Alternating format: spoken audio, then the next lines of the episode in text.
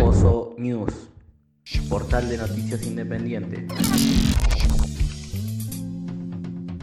No es Australia, tampoco el Amazonas. Es en Santa Fe, a orillas del emblemático río Paraná, zona que se llama el Delta Superior del Paraná.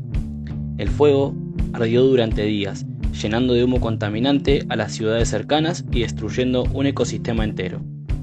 Para saber más de esto, hablamos con David Linaro, quien es integrante de la agrupación El Paraná No Se Toca. Él nos cuenta más sobre qué se trata esta situación. Mi nombre es David Linaro y, pertenezco a un grupo eh, de autoconvocados que se llama El Paraná No Se Toca. Surge un poquito el nombre en relación al Famatina No Se Toca, ¿no? Que por el tema de que no se instalara la, la.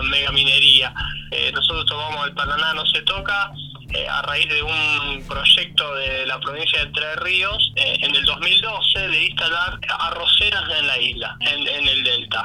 Esas arroceras eh, o sea, tienen su, su forma de de producir convencional, o sea, con agroquímicos que se le agrega a las plantaciones de arroz, que todo eso iba a parar al agua, iba a producir, digamos, efectos negativos en la flora y en la fauna. Entonces, bueno, al detectar este, este proyecto fue la, primera causa que tuvimos fue frenar eh, la instalación de esas arroceras. Y bueno, a partir de ahí, eso se dio, o sea, tomó estado público, el proyecto no, no no se llevó adelante, ¿no es cierto? Porque era una cosa totalmente alocada. Y a partir de ahí empezamos a trabajar. Después detectamos en la zona de islas unos terraplenes ilegales que cerraron uno de los arroyos, uno de los arroyos internos del río Paraná, que le dieron bastante y bueno, y a partir de eso también empezó a verse que esos terraplenes estaban en unos terrenos que en definitiva fueron eran de la municipalidad de Rosario y bueno, empezamos a reclamar en la municipalidad y bueno, logramos hasta la, instalación de una reserva hoy municipal funcionando en los terrenos que, que había en la isla, así que se van logrando cosas. Los más de 40 focos de incendios que llenaron de humo la ciudad de Rosario es una historia de años y se vuelve a repetir. David nos explica por qué esta vez es diferente y más grave, y cuenta las razones de las quemas intencionales.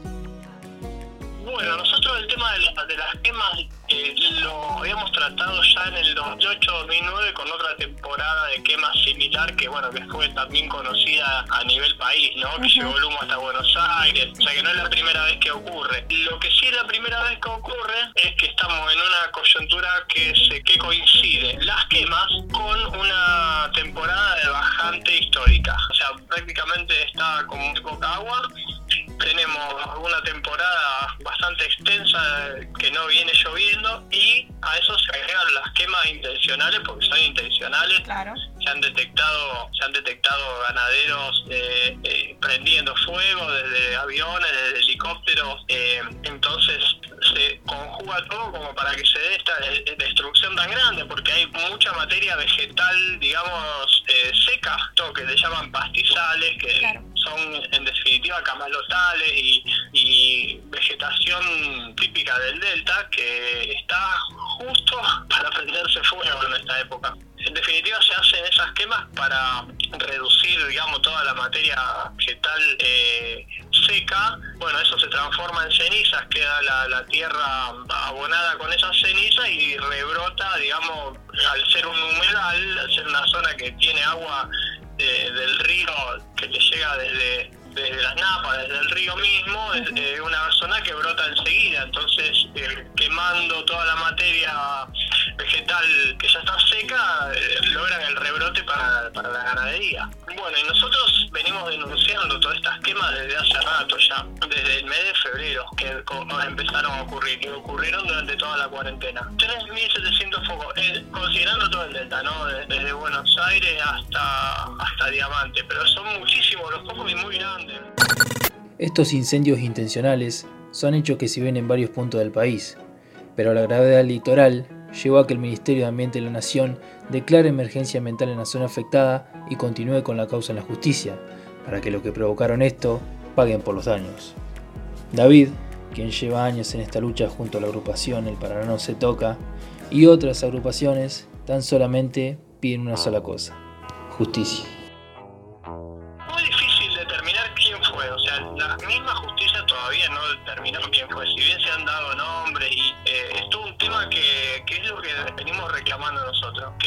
Tomen eh, fiscales eh, y jueces y que actúen de oficio. Y lo que vemos es mucha pasividad por parte de las autoridades de, entrerrianas. Eh, ha habido muchas notas periodísticas y, y bueno, ellos como que minimizan, dicen que es una práctica habitual, quemas, quemas controladas, que ellos autorizan algunas quemas, pero bueno, o sea, estas quemas son descontroladas, no, estaríamos hablando precisamente de quemas controladas. Nosotros consideramos que hay que hacer es que se tomen medidas contra los eh, se investiguen y se tomen medidas contra los actuales que están haciendo este tipo de incendios. O sea, es verdad que siempre hubo ganadería, pero si no se identifica a los culpables y no se toman medidas que sean ejemplarizantes o que las multas sí representen si se van a tomar a cobrar multas que, que sean eh, multas ejemplarizantes, onerosas. Tú te, toma, te cobran 20 mil pesos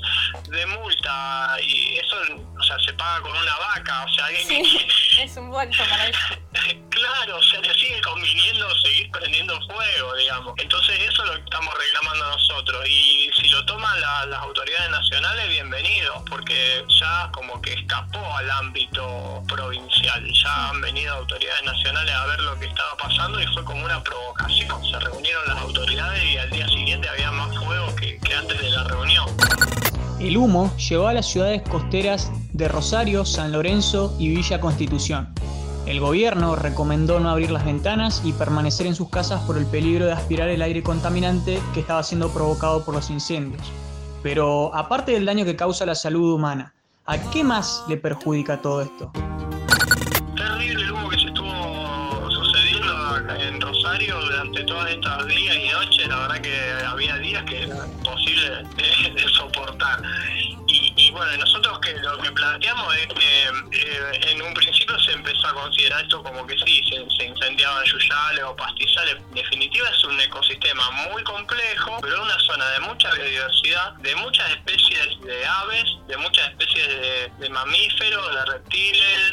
O sea, ahí, por ejemplo, se están viendo muchas aves de la zona de islas, en la zona de, en la zona de Rosario y de los alrededores, eh, garzas, igual todos animalitos que son del delta y que escapan de, de, de estos incendios. Pero a ver, las, las, aves escapan de los incendios, las aves adultas, los nidos claro. quedan ahí. Y todo lo que son animales terrestres, por ejemplo, núteas, carpinchos, esos animales no, no, no escapan de un incendio. Ni, ni hablar de reptiles, culebra, víbora, rana, o sea, todo lo que está, eh, en definitiva, no es una, el, el, el ecosistema del delta no es un ecosistema que soporte el fuego, es un ecosistema de humedales. Hay, hay ecosistemas que sí soportan el fuego, por ejemplo hay pastizales que, que, cada tantos años, bueno, un rayo produce un incendio y se recuperan porque está considerado el fuego como un elemento más, no sé si me explico, dentro del ecosistema. Bueno, en, en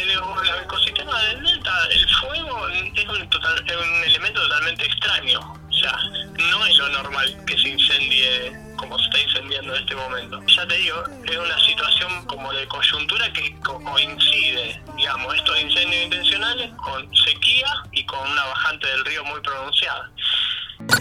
En las manifestaciones que están ocurriendo en las distintas ciudades del litoral, las personas piden una sola cosa, la ley de humedales, la cual fue presentada en el año 2013. En ese momento alcanzó la aprobación de la Cámara de Diputados, pero no logró la aceptación de la Cámara de Senadores.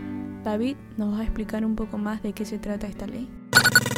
Sí, hay un proyecto de ley de humedales que se presenta desde hace bastante tiempo a nivel nacional y la ley, la ley de humedales prevé la protección de distintos tipos de humedales, porque por ejemplo acá en nuestra zona es un delta, pero por ejemplo una laguna es un humedal, un salar, una salina es un humedal, una, la costa del mar es un humedal, o sea, eh, hay distintos ambientes distintos de humedales. Esa ley de, recursos mínimos para humedales eh, abarca todo tipo de humedales lo que nosotros detectamos tiene mucha, digamos, oposición a nivel de que los, los humedales se están utilizando mucho para la producción. O sea, eh, chocamos, por ejemplo, con que la ganadería pampeana, al, hacerse la soja, digamos, la soja desplazó la ganadería en toda la región pampeana. Entonces, ¿dónde va esa ganadería?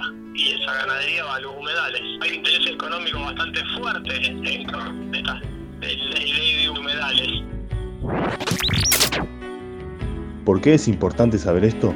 Nuestro país también sufre la deforestación a gran escala, que perjudica la salud de las personas y arrasa con la biodiversidad de muchas localidades.